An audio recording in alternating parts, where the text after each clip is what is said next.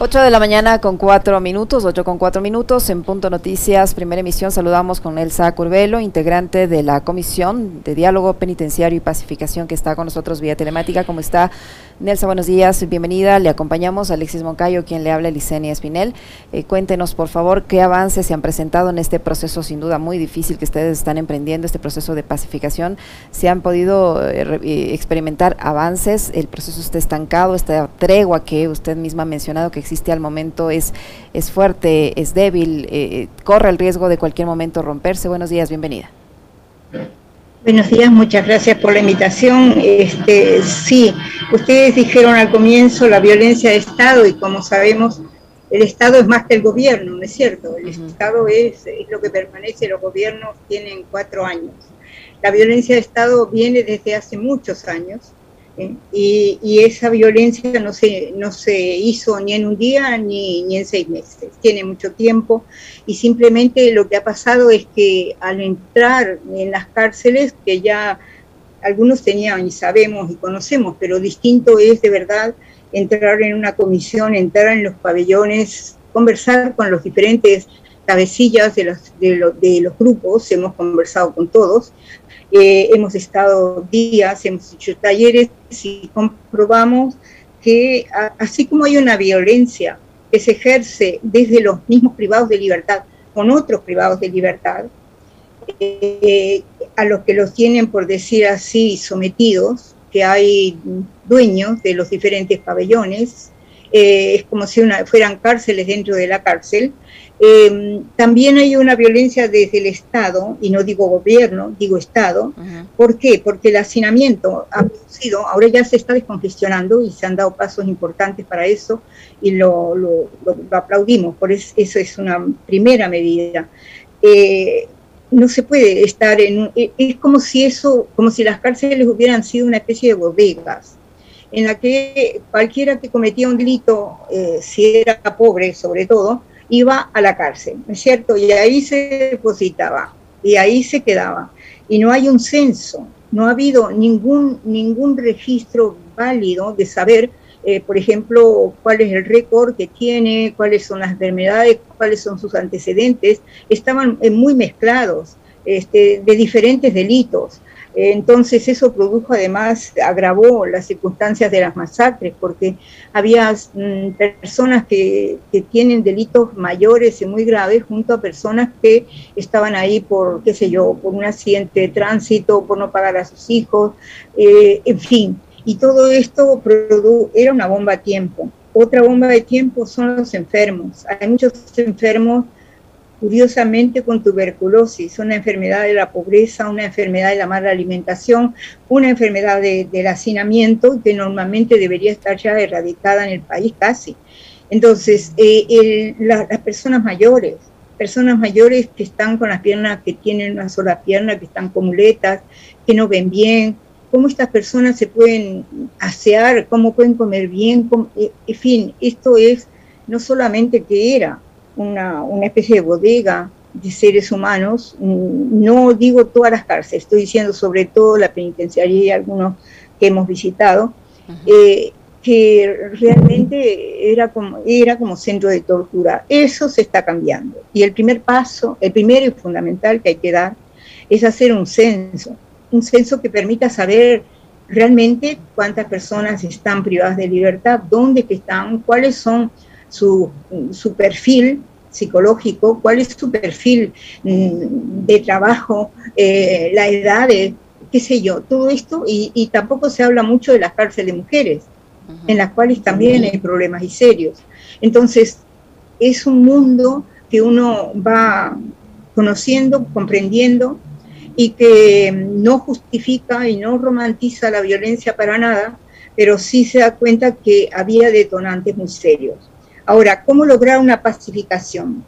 Yo creo que lo que está pasando en Europa con Ucrania y Rusia nos puede permitir darnos cuenta de, comparando a pequeña escala lo que sucede en nuestro país, pero es más o menos lo mismo. Si cuando se producen enfrentamientos como los que había, es no se puede hacer la paz, porque lo primero que hay que hacer es pararlos, ¿no es cierto? Parar los enfrentamientos.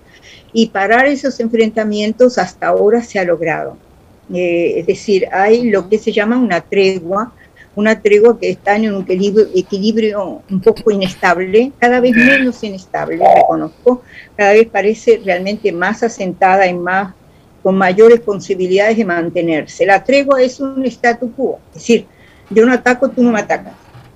Pero no quiere decir estamos de acuerdo y esto no va a seguir, no, quiere decir simplemente hasta aquí, hasta aquí nos mantenemos.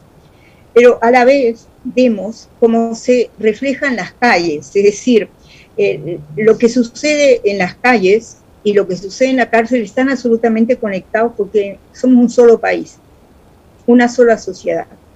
Y, hay que parar también las violencias en las calles, porque si usted para en un lado y explota en otro lado, no, no soluciona, al revés puede multiplicar, o al revés, la violencia eh, se da solo en las cárceles y entonces no se da en las calles.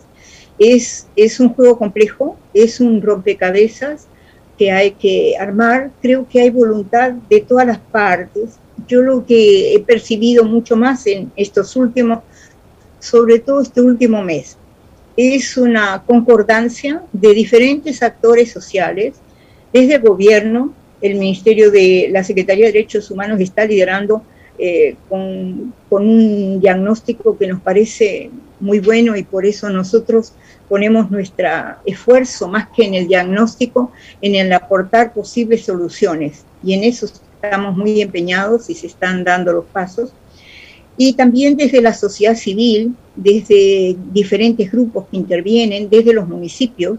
Hay municipios que ya van a colaborar con el SNAI, para este, ofrecer, por ejemplo, asistencia psicológica. Es el caso del municipio de Guayaquil, que está, ya va a firmar un convenio, SNAI municipio, que es el primer pilotaje, diría, de una intervención más larga y constante y, y también de Estado, en el sentido que si eso funciona sería una alianza que se mantiene más allá de quién es el alcalde lo mismo que eh, lo que se hace en las prisiones debería mantenerse más allá de quién es el presidente o quiénes son los asambleístas. Eso es lo que llama política de Estado, ¿no es cierto? Que haya cosas que siempre deben funcionar.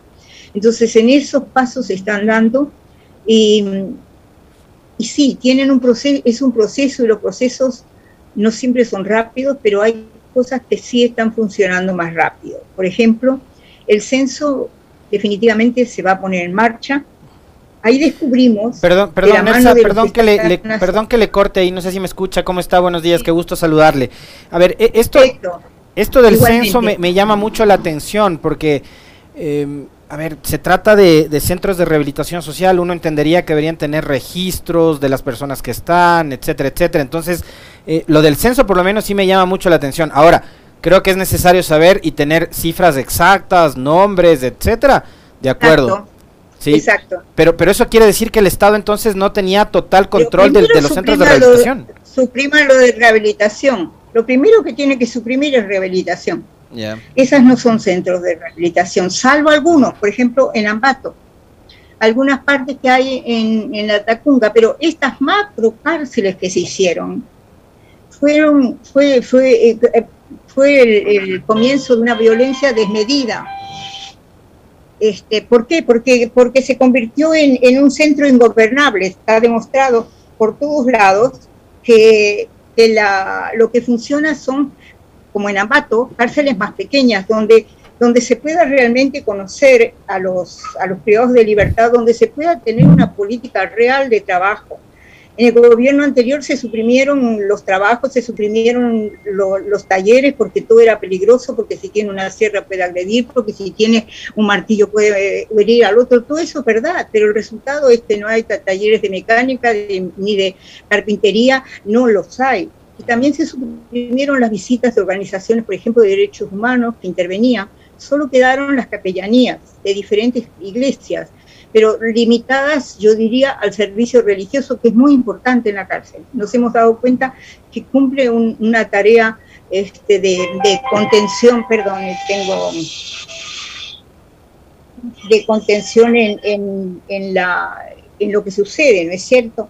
Pero, eh, pero no, no basta Entonces hay muchas cosas que, que, hay que hacer. El censo, con todo respeto, tenía que venir no de ahora, no de hace seis meses, tenía que, tenía que ser siempre que se hace. Es decir, una persona entra y se escribe bien. Cosas, cosas que pasan, ay, pero qué manera, este, cosas que pasan. Tengo que apagar esto. Ay, no lo puedo apagar. Perdonen, está haciendo ruido el... Este, el, el, hay personas que no tienen cédula. Hay personas que, aunque no quieren censo porque han cambiado, este, han cambiado su nombre. Eh, por ejemplo, tienen nombre de personas fallecidas, cédulas de otras personas y, por eso no quieren. No quieren el censo porque tienen miedo a los traslados. Entonces hay toda una cantidad de factores que hay que conocer y comprender para, no para decir no hacemos nada, simplemente para superar estas trabas y superar también la desconfianza. Entonces, eh, en eso estamos, no nosotros, nosotros estamos empujando, pero si no, si no nos ponemos todos, porque es un problema de toda la sociedad todos tenemos que empujar acá el bote, todos, todos, porque si no nuestra sociedad se va a convertir en un campo de batalla, como de hecho lo estamos viendo, y eso hay que pararlo, hay que evitarlo, hay que corregirlo. ¿Existe en el suficiente compromiso eh, de lo que ustedes han podido conversar entre las bandas para mantener esta tregua, por un lado? Por otro, eh, desde el principio usted ha señalado que seis meses es un tiempo corto para lograr este proceso, para que este, este proceso de pacificación se concrete. ¿Han pensado en solicitar la ampliación de, de, este plazo de seis meses con el que se creó esta comisión o no?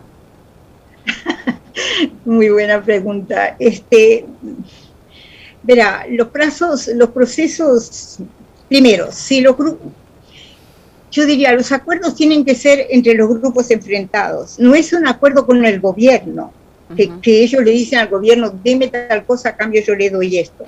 Como los que están enfrentados son grupos diversos, que además tienen conexiones o están ligados o son narcotraficantes, estamos frente a una realidad compleja que antes no se había visto, que no se ha tratado, ¿eh? que no, no, no, no, no tiene experiencia ninguna en esto. ¿Cómo parar grupos ligados al narcotráfico o que son de narcotraficantes? ¿Cómo pararlos? ¿Eh? Hasta ahora casi nadie lo ha logrado, por un lado. Por otro lado, lo, que, lo, que, lo que requiere un acuerdo entre las partes es que yo confíe. Pongámoslo de nuevo entre Ucrania y Rusia. Si los ucranianos no confían en los rusos y dicen, ellos me dicen que van a parar, pero tienen un cohete listo atrás, o al revés los otros dicen, ellos dicen que, pararon todo, pero apenas entre nos van a hacer flecos, no hay manera. Es decir, requiere que ambas partes enfrentadas, o no son ambas, son algunas, puedan tener, diría, una cierta confianza en la palabra dada. En, caso, en estos grupos en concreto, la palabra dada hay que cuidarla, porque la palabra se paga con la vida. Entonces, por eso es que ellos miren mucho qué es lo que dicen y sobre todo no solo lo dicen, lo firman. Entonces, si esto es así, toman su tiempo. Y los procesos de, negociaciones no son como todos quisiéramos eh, y sobre todo como la ciudadanía espera y yo lo comprendo. Y tienen razón, queremos poder vivir en paz. Pero eh, pero es más lento que, que si para un chico que nazca necesita nueve meses para que estos grupos eh, paren sus enfrentamientos, necesitan un tiempito. Ahora, yo no creo, personalmente, no soy partidaria de prolongar tiempos. Creo que una vez que vemos claro dónde están los problemas, que damos los pasos y se están dando y buenos para lo que yo diría humanizar las cárceles, hacerlas lugares donde las personas que entran por delitos que cometieron tengan la capacidad de reintegrarse a la sociedad para mejor y para, para aportar y para, para, porque ahora es una rueda giratoria, entran a la cárcel, salen y entran, salen y entran, porque cuando salen no tienen ninguna posibilidad de trabajo como me decía uno de ellos, y yo voy a seguir en lo mismo, yo no puedo no seguir, porque si no, si no sigo me matan. Eh, alguien que está ligado realmente a los grupos de narcotráfico. Dice, ¿cómo hago? ¿Me tengo que ir del país? ¿Qué hago? Bueno, esto que tiene, que tiene que ser abordado casi personalmente con cada persona que está involucrada en esto y que quiera cambiar, supone el aporte de diferentes ángulos. Por eso creemos que es muy importante hacer una escuela penitenciaria donde se han formado, porque las personas que están al frente de la cárcel no son solamente los que deben reprimir, o deben estar ahí pendientes de cómo yo paro un enfrentamiento. Esa es otra de las cosas que esa es otra de las cosas que desmontó el gobierno anterior, ¿no? los guías penitenciarios tenían este presupuesto, tenían eh, formación, eh, pero terminaron desmontando eso también. Eh, Nelsa, habría que habría, que nuevamente generar ese mismo espacio. Sí, pero este, lo, lo, desmontó el gobierno anterior. Muchos guías fueron formados en Chile en la escuela chilena. Actualmente hay otras escuelas y hay otras experiencias y no sinceramente si me pregunta yo no, soy experta en eso, yo lo que creo no me interesa la escuela, lo que me interesa es que de verdad estén formados. ¿Y formados en qué? En relaciones humanas, en psicología, en negociación de conflictos, en criminalística, en victiminología, para entender qué es lo que está pasando ahí. En este momento, las personas que están al frente no tienen esa formación, tienen una formación de cómo y, no lo pueden lograr porque resulta que ¿quién entró las armas adentro de las cárceles? ¿Cómo es que hay fusiles que no tienen ni los militares ni los policías? Y no pocos. Por eso no, no, no, no, no, pueden entrar o no podían. Ahora ya esto es como ir, eh, es como cuando uno tiene un territorio conquistado, ¿no es cierto? Bueno, me gané una baldosa, voy en la segunda, voy en la tercera, voy entrando. Pero hay que entrar con cuidado porque, porque de verdad, sobre todo en los recintos carcelarios de la costa, las personas, los grupos estaban armados y no, no mal del todo, muy bien. Otra cosa, la droga que funciona dentro de las cárceles, ¿no? Hay. ¿Cómo se maneja la abstinencia de drogas? La abstinencia de drogas es fatal producen las personas que se abstienen, que, que, deben, que paran de consumir drogas, todos lo sabemos, estamos muy complicados de angustia, de zozobra, de irritabilidad. ¿Quién puede atenderlos? No hay esa atención. Y si no hay esa atención, ¿cómo quiere usted que alguien deje de, de consumir drogas porque, le, porque, porque, porque se puede hasta morir? Y ese alguien no es uno, son bastantes si no se da una atención adecuada, van a buscar de alguna manera de entrar la droga porque, porque su organismo se los pide, porque ya son drogaditos. Entonces, todo este conjunto de cosas que hay que tratar a los seres humanos como seres humanos es lo que, lo que hay que, que atacar, yo diría, abordar desde diferentes lados y con diferentes propuestas.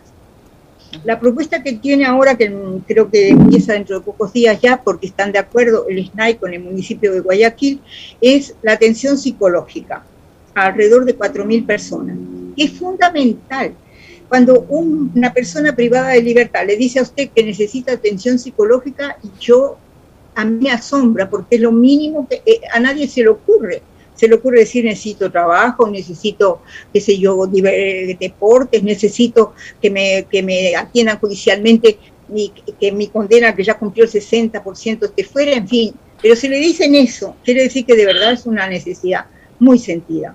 Muy sentida, después de las masacres todo el mundo ha quedado muy afectado. Eso es importante es muy importante. Y no solamente a las personas privadas de libertad, los funcionarios, los policías, los militares, todos los que trabajan en estos contextos tan complicados necesitan ser acompañados y necesitan que su salud mental sea cuidada y sostenida. Eso no lo hay.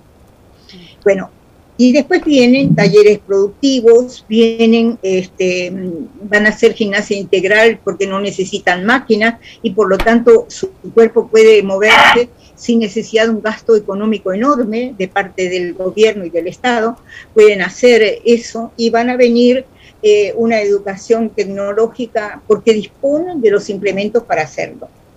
Si los otros municipios de diferentes partes, en la medida que puedan y que tengan las posibilidades de hacerlo, también entran a trabajar, ya tenemos ahí algo que permite este, ir eh, dando los elementos para que yo diría la violencia se muera de hambre porque usted no la está sosteniendo. En este momento, ¿por qué esa violencia se sostiene? Se sostiene primero por los enfrentamientos reales que hay entre los grupos que le están liderando, eh, están liderando negocios que producen millones de dólares. Acá no estamos con pequeñas cosas. Una, de, por medio hay un negocio ilegal impresionante.